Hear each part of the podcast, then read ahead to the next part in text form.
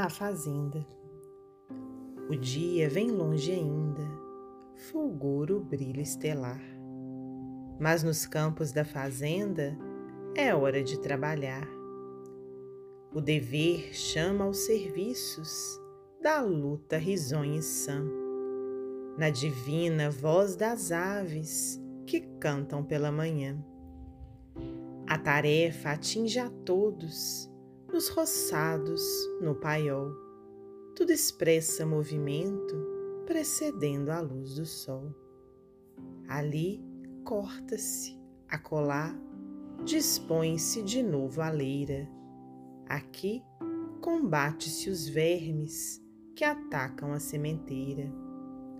Ninguém para, todos lutam, a cantares da moenda, contando a história do açúcar nos caminhos da fazenda. Entretanto, se o programa é repouso, calma e sono, em breve a propriedade vive em trevas do abandono. Serpentes invadem campos, a cipó destruidor. O mato chega às janelas, procurando o lavrador. Enquanto a enxada descansa, esquecida e enferrujada, a casa desprotegida prossegue na derrocada.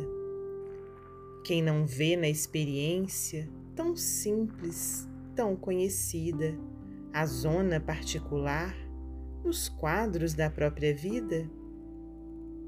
Rico ou pobre, fraco ou forte, não te entregues à inação, que a vida é a fazenda augusta guardada na tua mão. Casimiro Cunha, psicografia de Francisco Cândido Xavier, do livro Cartilha da Natureza.